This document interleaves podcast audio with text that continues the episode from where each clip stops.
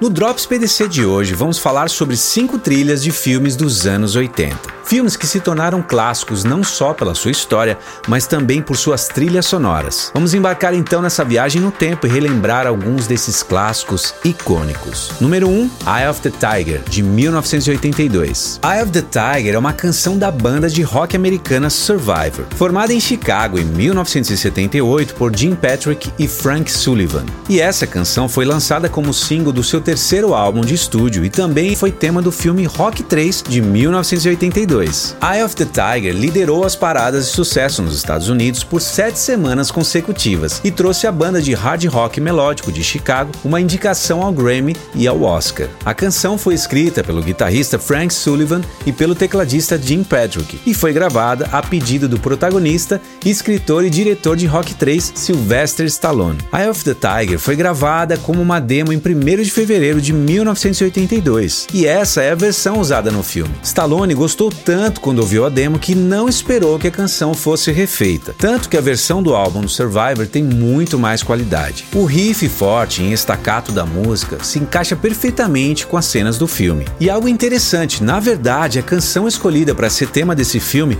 foi Another One Bites to Dust da banda de rock britânica Queen, mas a banda não autorizou o uso da música. O filme conta a história do lutador de boxe Rocky Balboa. Em 1981, cinco anos depois de vencer o campeonato Mundial de Pesos Pesados contra Apollo Creed, Rock teve uma sequência de 10 defesas de títulos bem-sucedidas, e a sua fama, riqueza e perfil de celebridade aumentaram. Já considerando a sua aposentadoria depois de uma carreira de sucesso, uma grande perda coloca Apollo Creed, seu rival em Rock 2, para treinar Balboa. No filme, Rock é desafiado por Clubber Lang, um pugilista provocador, durão e mal encarado. O lutador italiano então cai na pilha e aceita o desafio. Afetado pela fama e por um drama, Rock perde o cinturão dos pesos pesados. Mas com a ajuda do seu ex-rival, Apollo Creed, ele reencontra sua força para essa revanche. Número 2, Maniac, de 1983. Maniac é uma canção do filme Flashdance, escrita por Dennis Makowski e Michael Sembello, que também interpreta a canção. A ideia original para a música veio de Makowski enquanto ele assistia uma reportagem sobre um assassino em série. A princípio, a ideia para a letra foi algo num clima assim mais de suspense. Porém, ela foi adaptada a pedido do diretor musical do filme Phil Ramone para que combinasse melhor com a história que tem como tema principal os esforços de uma dançarina que deseja ser reconhecida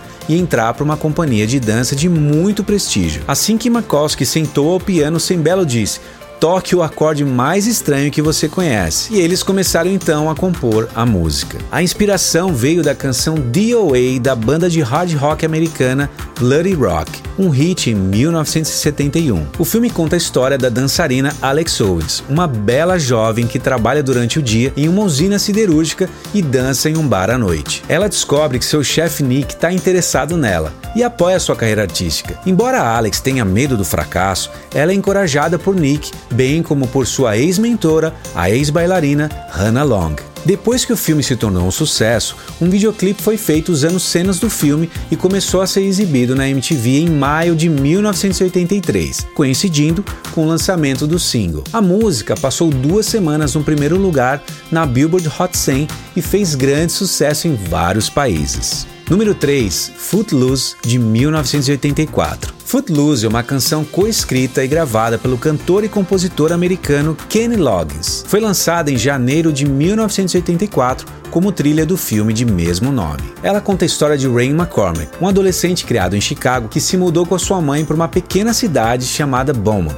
Logo após chegar, Rand, que é fã de música, descobre que o Conselho Municipal proibiu a dança e o rock na cidade. Por fim, depois de se apaixonar pela filha do reverendo local e fazer amizade com seus colegas mais velhos, Rand vai perante o Conselho Municipal e luta para revogar a lei da dança, música e rock. Dean Pitchford, que escreveu o roteiro do filme e todas as letras das músicas, teve a ideia do roteiro inspirado num fato real. Um artigo de um jornal de 1979 sobre a cidade de Elmore City, em Oklahoma, onde uma lei contra a dança estava em vigor desde 1800 e teve fim em 1980. Os 14 alunos do último ano do ensino médio decidiram que queriam um baile de formatura e fizeram com que o Conselho Municipal revogasse a antiquada proibição para que eles pudessem dançar. Footloose serviu como saída perfeita para discutir os dois lados dessa questão e, ao mesmo tempo, criar personagens memoráveis. Falar sobre adolescentes dançando ao som da música pop moderna significava que a trilha sonora do filme era tão importante para o filme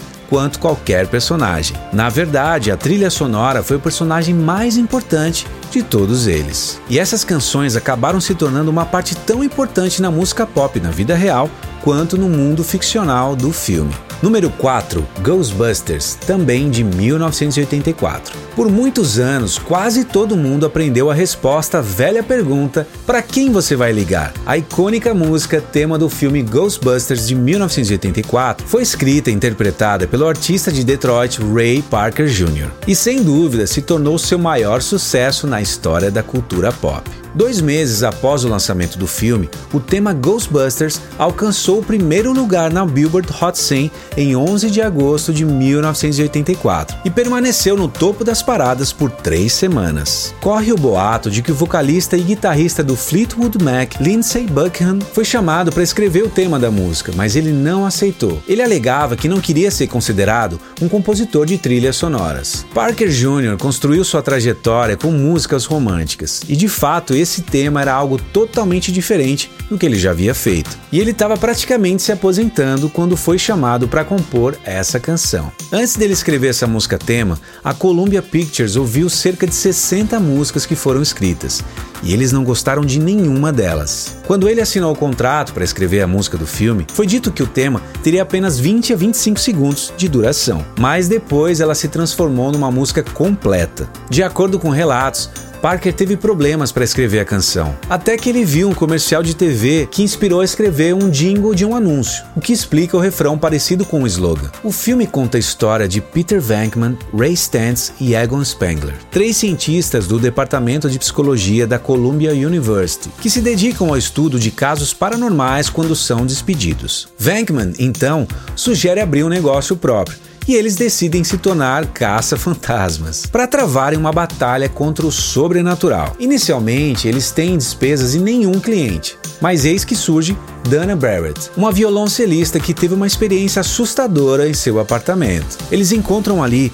um portal para outra dimensão que libertará o mal sobre a cidade. Os Ghostbusters agora lutam para salvar Nova York da destruição completa. Número 5, The Power of Love, de 1985. The Power of Love é um single de Hugh Lewis and the News, escrito e apresentado no filme icônico de grande sucesso Back to the Future, que se tornou um dos maiores sucessos da banda nos anos 80. Mas voltando o relógio um pouco no tempo, em 1985, o vocalista Hugh Lewis se lembra de ter sido chamado para uma reunião com o produtor Steven Spielberg e os diretores Bob Zemeckis e Bob Gale para falarem sobre a ideia do roteiro de um filme, Uma Viagem no Tempo, e o convidaram para compor a trilha do personagem Martin McFly. O diretor do filme, Robert Zemeckis, queria que Lewis fizesse a música. Lewis nunca tinha feito um trabalho trabalho cinematográfico e hesitou no início, já que ele não queria escrever uma canção chamada Back to the Future. Quando Zemeckis disse que a música não precisava ser exatamente sobre o filme, Lewis aceitou o desafio. A canção tem uma mensagem universal que funciona muito bem fora do filme. Lewis era recém-casado e tinha dois filhos pequenos quando escreveu a canção com seus companheiros de banda Johnny Colla e Chris Hales, e sua família inspirou a composição da letra. Lewis estava trabalhando nessa música enquanto o filme já estava na fase de pós-produção. Quando ele entregou a música, a maioria das cenas já estavam prontas, e o único lugar em que a música funcionou bem foi na cena em que Marty está com seu skate indo para a escola. Uma cena inicial do filme mostra Marty McFly e sua banda The Pineheads fazendo testes para o baile do colégio. E Lewis tem uma participação especial nessa cena onde ele interpreta um professor que está julgando as audições. A banda toca o início de The Power of Love, mas antes que Marty possa cantar uma nota, Lewis interrompe dizendo: Eu acho que vocês estão tocando alto demais. De fato, nunca ouvimos Marty cantar porque a música ainda não estava concluída. Lewis deu uma demo da música com uma letra ainda fictícia para o supervisor musical do filme, Bonis Howe, que editou para soar como se Marty e a sua banda estivessem tocando. Em 26 de outubro de 1985,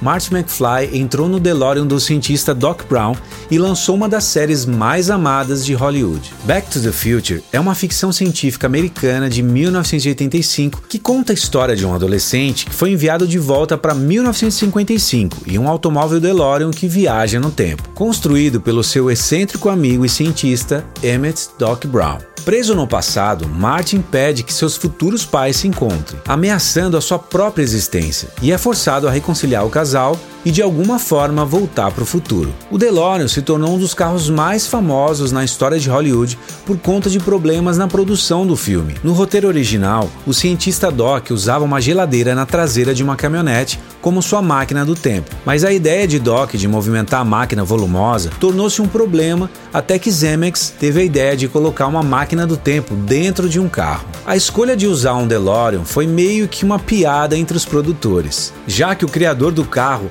havia sido preso por tráfico de drogas e a empresa em breve declararia falência. O carro usado no filme quebrava com muita frequência, mas os produtores se recusaram a trocá-lo. Mesmo depois de um patrocínio de última hora, a Ford Motors ofereceu um Mustang. E temos aqui um bônus, nosso sexto filme, The Goonies, e a canção The Goonies Are Good Enough, de 1985. É uma canção da cantora americana Cyndi Lauper e foi lançada como single para o filme The Goonies, baseado em uma história do produtor executivo Steven Spielberg. No filme, as crianças que moram no bairro Goondocks, Oregon, tentam salvar as suas casas de uma execução hipotecária e, ao fazer isso, descobrem um antigo mapa de tesouro que leva a uma aventura para desvendar a fortuna do Willy Caolho, um lendário pirata do século 17. E durante essa aventura, eles são perseguidos por uma família de criminosos italianos, os Fratelli, que também querem o tesouro. E para ajudá-los nessa jornada, resta somente o valente e destemido Slot. E aí, gostou do vídeo? Então já deixa o teu like, se inscreva no canal e compartilhe também com a sua galera. Deixo aqui então meu abraço a todos vocês. Fiquem bem e nos vemos no próximo vídeo. Até lá!